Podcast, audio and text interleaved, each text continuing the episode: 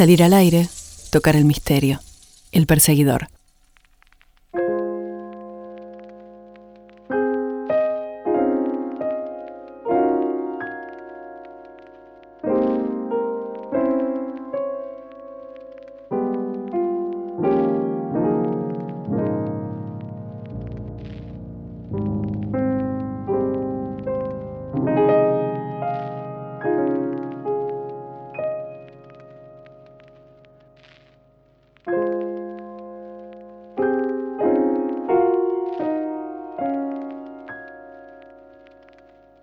Siempre me llamó la atención el modo en que mm, mi papá se relacionaba con los perros.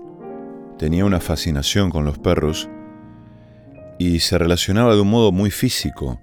Los abrazaba, los luchaba en el pasto, los agarraba. Tenía un disfrute mm, muy intenso. Cuando les apretaba como los cachetes, los apretaba y a veces los hacía enojar. Le encantaba eso. Probablemente me haya contagiado esa manera de relacionarse con los perros, porque a mí me gusta también relacionarme de ese modo, pero también los observo, los miro, ellos no, no saben seguramente que son observados de esa manera. Hay como una industria de la ternura, ¿no? Muy diseminada en las redes sociales que comparte fotos de gatitos, de perritos, niñas y niños en verdes parques. Pero hoy vamos a mm, vamos a hacer un programa acerca de los perros, especialmente de los perros. Y vamos a acompañarnos, como siempre lo hacemos, de algunos textos que dan cuenta de esa mirada y de ese modo de relacionarse dentro de los muchos posibles. Yo me acuerdo de los nombres de todos los perros de mis amigos, cuando éramos chicos, perros que ya no están naturalmente, han muerto hace muchos años, pero allí estaban el Robbie, la Pitu, eh, los míos eran el Toby, el Jack, el Monito, el Niebla. Y mm, vamos a arrancar en un ratito nada más a leer algunos textos que yo escribí hace poco acerca de mis perros de ahora y también algunos textos de alguna gente cercana acerca de los perros. Thank you.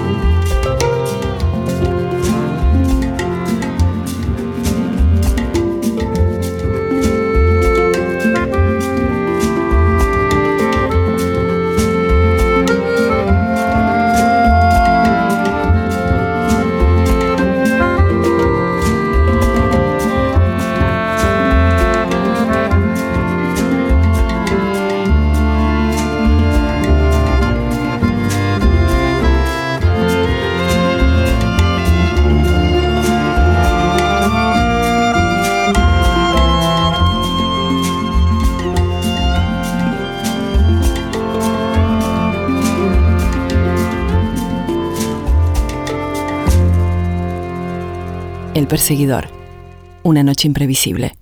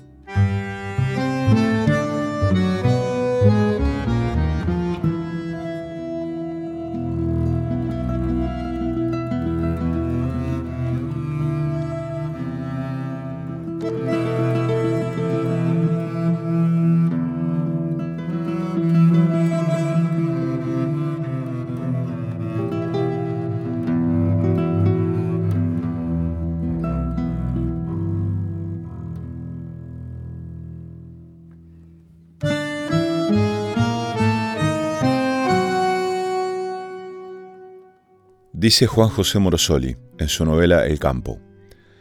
Martiniano rara vez se acercaba al fogón de la estancia como lo hacían frecuentemente los otros puesteros. Y cuando lo hacía era para sentarse y quedarse callado fumando, la cabeza medio levantada como haciendo un esfuerzo para acordarse de algo. No parecía oír ni ver, recibía el mate, lo devolvía, lo volvía a recibir, y de repente como si alguien lo llamara salía al campo, montaba y partía. Lo acompañaba siempre el perro. Con decir el perro ya se sabía que era el de Martiniano, pues los otros perros tenían nombre o se distinguían por el perro de tal o cual. El perro se parecía a Martiniano en muchas cosas. Ni al llegar ni al partir se acercaba a los otros perros, ni los otros a él. Alguna cosa rara había en aquel perro que lo alejaba de los demás. Los dos, hombre y perro, parecían siempre encerrados dentro de ellos mismos, una soledad que les salía de adentro y los alejaba de hombres y cosas. El único que solía conversar con Martiniano, lo necesario entre peón y patrón, era don Ramón, el dueño de la estancia. Y para eso don Ramón iba al puesto, pues Martiniano no consideraba una obligación suya ir a dar cuenta de cómo iban las cosas en el campo a su cargo. Al fondo del puesto estaba el pastoreo oficial, a cuyo frente cruzaba el camino real. Algún carrero conocido que largaba allí la bollada conversaba con él, es decir, tomaba mate y hacía preguntas a Martiniano. Fue en uno de esos encuentros que un carrero mirando el perro dijo esto. Mire que el perro es animal de buen aprender. Este parece hecho para usted. Martiniano cayó un segundo y respondió, el perro es sin fin. Al cristiano lo entiende aunque no hable. Y el otro preguntó, ¿será verdad que es el único animal que no lo come ningún bicho? Es, esté seguro que no lo come. Cuervadas muertas de hambre le vuelan y no se le arriman. Las trae el olor y las corre el reconocer que es perro. Respeto tal vez. No, según Martiniano era un misterio. ¿No sabía cómo moría el perro? Solo. Busca un echadero escondido y ya está fíjese. Sí, era así. El perro y el hombre eran los únicos que devolvían a la tierra todo el cuerpo. El perro, de tanto oírse nombrar, estaba atento a la conversación, y esto tenía asombrado al carrero. La verdad era que los dos parecían tener algo que los alejaba de los demás, tanto como los unía entre sí. Era simplemente el silencio donde los dos fundían su amistad. Martiniano lo miraba a veces hasta hacerlo incorporarse.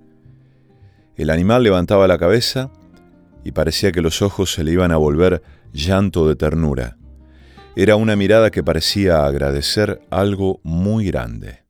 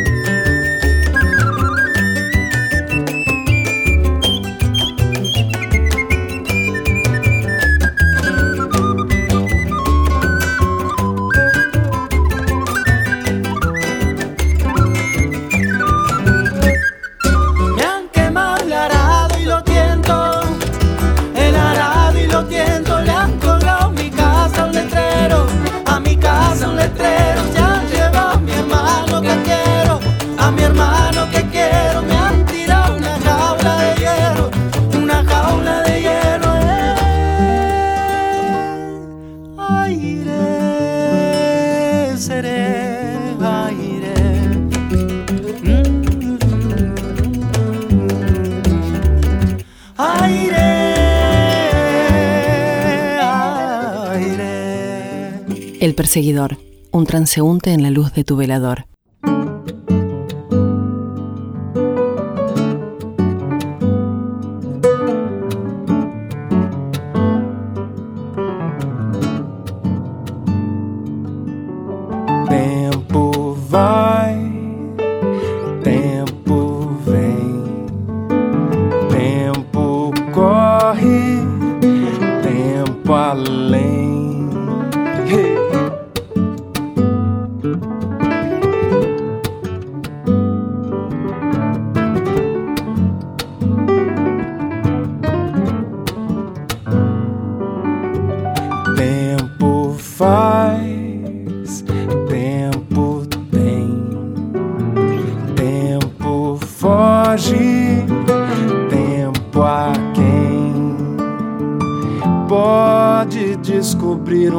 Velho amor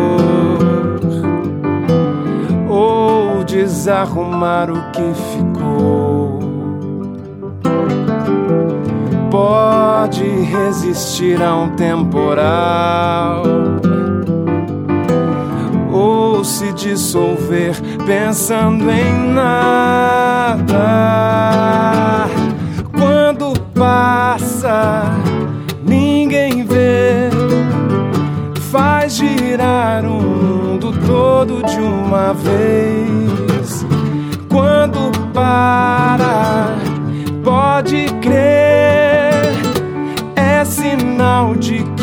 Amor ali se fez.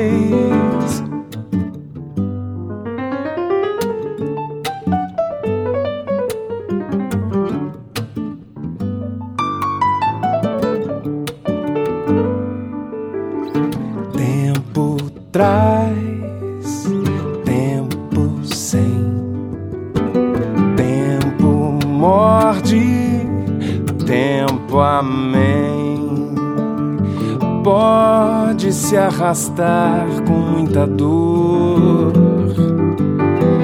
ou discriminar o que passou. Pode te fazer pensar melhor ver que ser e estar é uma jornada. Quando passa, ninguém vê, girar o mundo todo de uma vez. Quando para, pode crer, é sinal de que um amor ali se fez. Quando passa, ninguém vê, faz girar o mundo todo de uma vez. Quando para, pode crer, é sinal de que um amor ali se fez.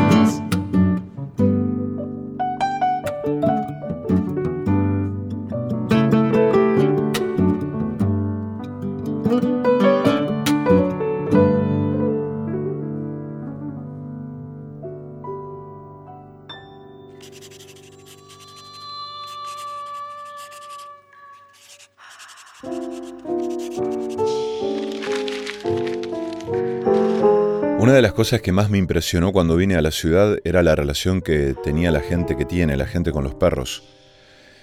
Es como si se naturalizara una dimensión del abandono para con los perros. Es como si se naturalizara que los perros están ahí y ya. No me refiero solo a los perros de la calle, ¿no? Sino a los perros que cumplen la función de mascotas. Y me impresionó también la naturalidad con que la gente tiene perros en departamentos, en espacios acotados, y los perros se acostumbran, o uno cree que se acostumbran. Hay como un juego de adaptación entre las personas y los perros. Pero hay algunos textos que hablan de este fenómeno de la mascotización, ¿no? Lo cierto es que hace algunos meses mis perros tuvieron una pelea muy cruenta que me dejó muy impresionado. Y a propósito de ese encuentro, escribí esto. Hace unos días mis perros se agarraron fiero. Rompieron con todas las presunciones de que macho y hembra no se pelean. No sé por qué se agarraron, es imposible saberlo. La disputa por la comida, por el territorio, por nuestros mimos, por el amor. Pegué unos gritos para que paren. Habitualmente escuchan ese volumen de mi voz con temor y docilidad, pero esta vez no había grito que detuviera la carnicería. Les tiré un balde de agua, les pegué a ambos con un pedazo de una manguera, nada. Era un espectáculo de sangre, baba y pelos. La furia contenida en esos dos buenos perros que hacen de mascotas la mayor parte de sus días. Cuba es una hembra robusta y con fama de picante. Parece uno de esos agentes retirados que nunca perdieron las artes marciales y la capacidad de matar silenciosamente. Coco es un eterno cachorro, un perro boludón que nunca termina de reclamar atención. Los dos son deporte, tienen fuerza, pero una fuerza que nunca vimos en acción. ¿Por qué supondríamos que tienen fuerza si nunca los vimos usarla más que para correr o saltar? Ahora era la furia, sacar para afuera todo su ser salvaje. Ya no eran esos dos perros simpáticos y lamedores que mueven la cola por cualquier cosa. A pesar del daño, de las heridas, de la sangre, Qué belleza verlos en ese tono. Qué espectáculo más hermoso ver cómo se desprendían de la obediencia y la domesticidad para volverse animales por un rato, como si en esa faena descansaran de tanto amor humano, de tanto alimento balanceado, de tanto correteo amigable. Hay días en que me acerco a Cuba mientras come o duerme. Acerco mi cara a la suya y deseo que me mate a dentelladas. Que en pocos segundos me desfigure la cara, me rompa la yugular y me desangre enseguida. Sé que sería perfectamente capaz de eso, no por su relación conmigo, pero ahora que la vi en esa versión, deseo un poco de esa danza salvaje, probar esa muerte, esa vida que no me pertenecen.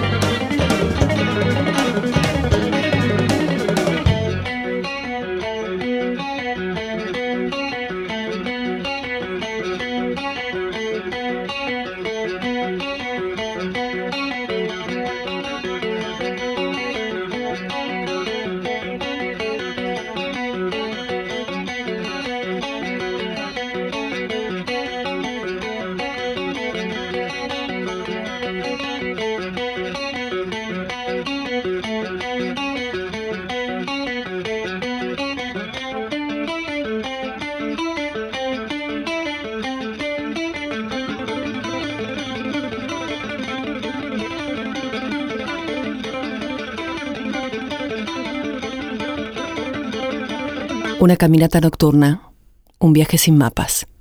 El perseguidor. We were going to see the world. In this land, we placed baptismal fonts, and an infinite number were baptized.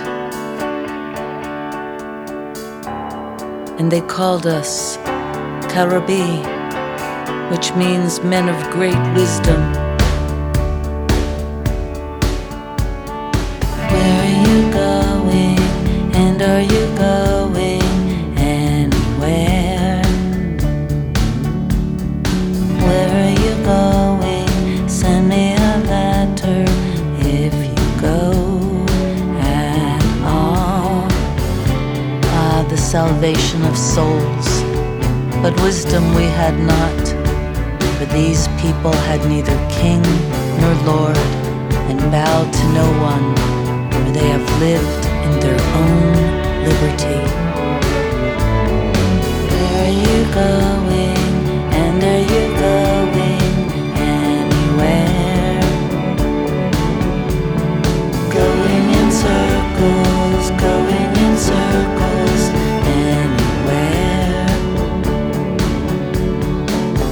I saw and knew the inconstant shiftings of fortune. And now I write to you words that have not been written, words from the new world. Tracing the circles, moving across my eyes.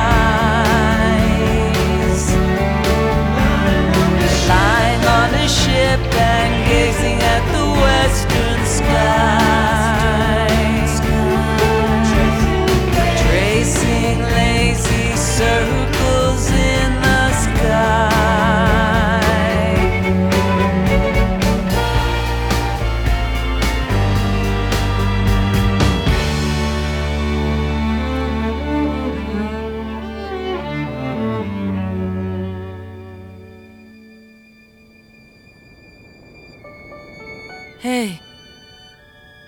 wake up.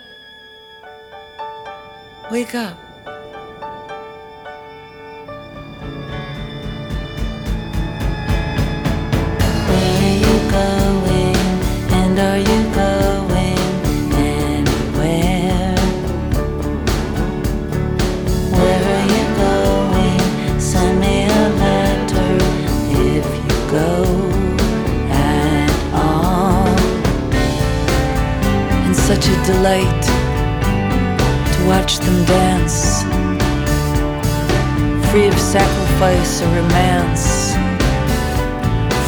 All the things that we hold dear. Is that clear, Your Excellency? And I guess it's time to go, but I gotta send you just a few more lines from the new world.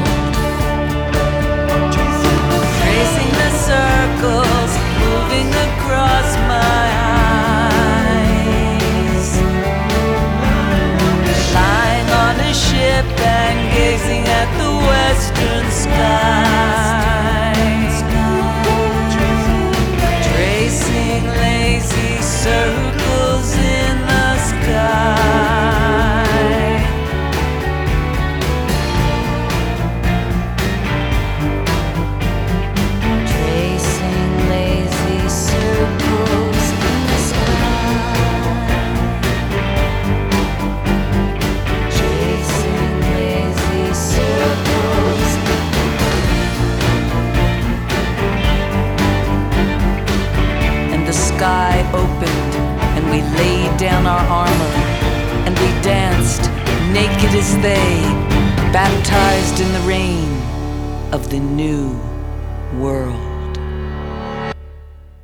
Hay en el olor de los perros algo verdaderamente fascinante. A mí me encanta el olor de los perros, de la piel de los perros. Ese olor inconfundible.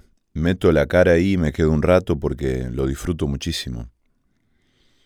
No sé qué relación hace alguna gente con alguna idea de la higiene, de lo higiénico, de la limpieza, de vaya a saber qué cosa. A mí por lo menos me gusta mucho el olor de los perros y hace mucho escribí este breve poema. Compré un jabón líquido marca Lux con olor a vainilla. Cada vez que salgo del baño advierto en mis manos esa química artificial del mercado cosmético. Vuelvo al baño a enjuagármelas para eliminar definitivamente ese olor, pero no se va. Además la toalla ya se impregnó un poco también. Entonces para convertirlo en otra cosa, corto una naranja en cuartos, una naranja del campo de los Esponda. Con las manos desprendo la piel de la pulpa escamada y jugosa, y me como los cuartos enteros que me llenan la boca de otoño y felicidad. Acto seguido salgo afuera, llamo a Cuba, mi perra, ella me salta y queda parada en dos patas. Yo me inclino, con un brazo le sostengo las dos patas de adelante y con la otra mano le acaricio la cabeza y el cuello mientras le doy besos en la cara, en el hocico, y aspiro su olor de perra alegre y hermosa, negra como una pantera, Sé que las panteras deben oler así, a Cuba y a las naranjas de esponda, a humo de leña. A esa altura el jabón Lux no tiene nada que hacer.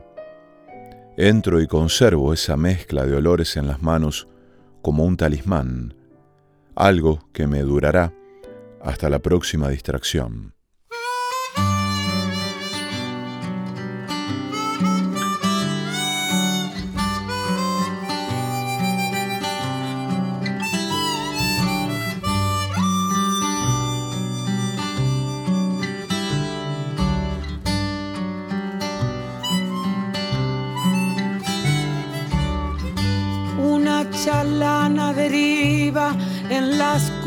Del río que guay. La orilla le irá mostrando qué rumbo tomar.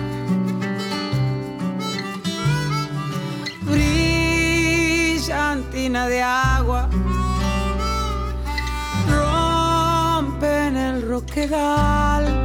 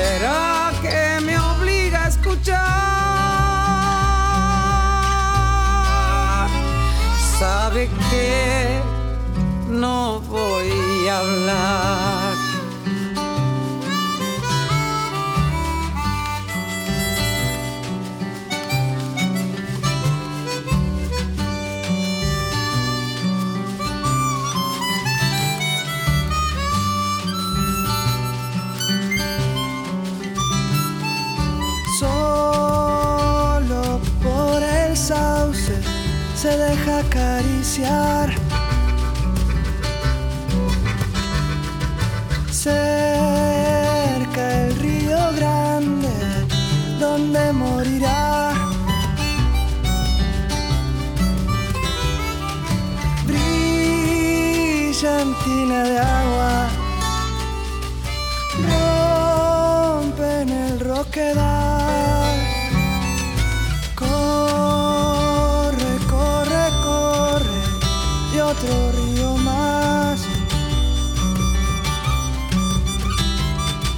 Será que me enseña a escuchar el dolor que lleva dentro.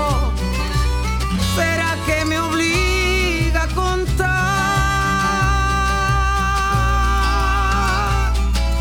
que no va a llegar al mar.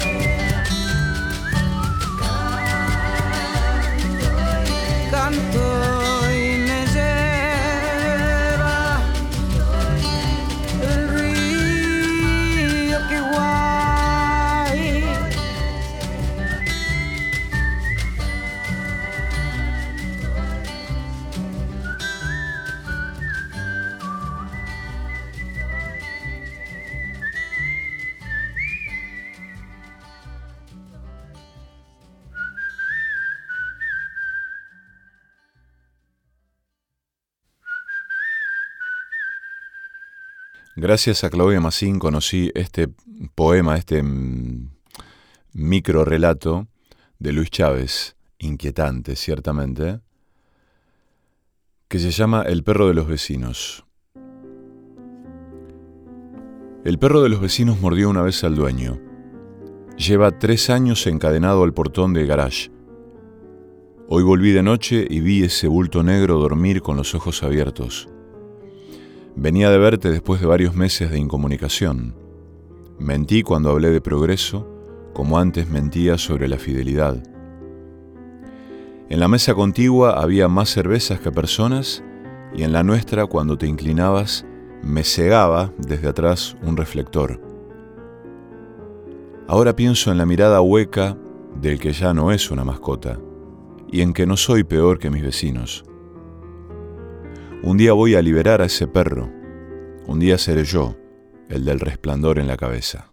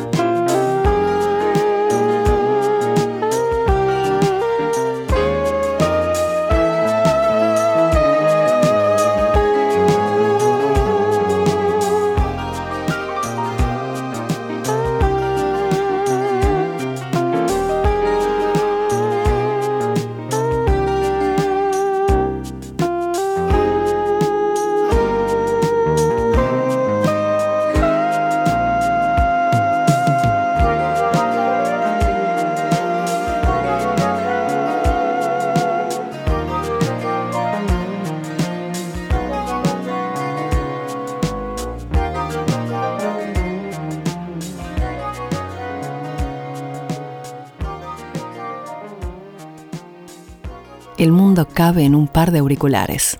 El perseguidor.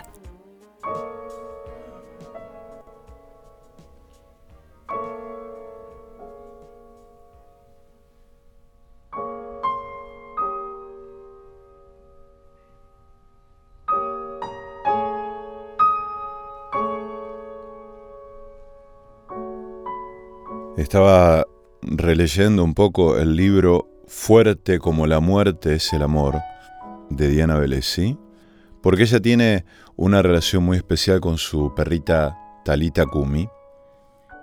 Vamos a leer un poema de ese libro en el que Diana habla de la perrita, pero me encontré con otro poema em, que me gustó mucho, ¿no?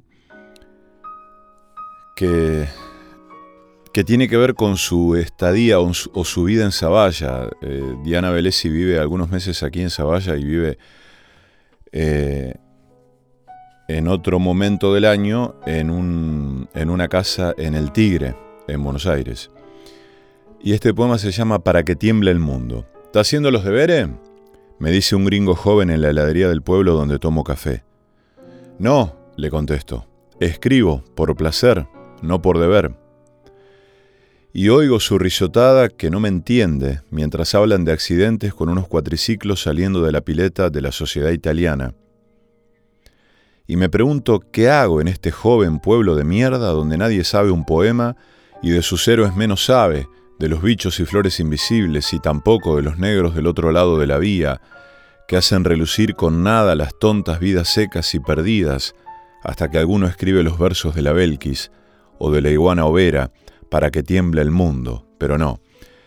Estos gringos ortopédicos de clase media haciendo las mismas cosas día tras día, aunque cosas tan idiotas que a nadie hacen reír con ganas, o llorar frente a los cuentos sublimes de la Belkis en la tórrida mañana. Pero el poema en cuestión dice, con Talita Kumi. Pasan los días y yo con ella, que se despierta a medianoche y duerme luego a pata tendida hasta que llega la tarde y vamos a darnos un baño al río, con esa sed de 40 grados y esa otra sed a la que nada aplaca salvo esta música, hecha de palabras, compañera mía, cuando te canto una canción nocturna hasta que la luz vuelve acogiéndonos a las dos en la calma del día que se pillan las cigarras y la dulzura de la torcaz, vos y yo, amarradas por ese lazo de amor que come todas las palabras, pero deja una melodía que nos habla en la oreja suavemente, como teniendo solo un corazón y para siempre.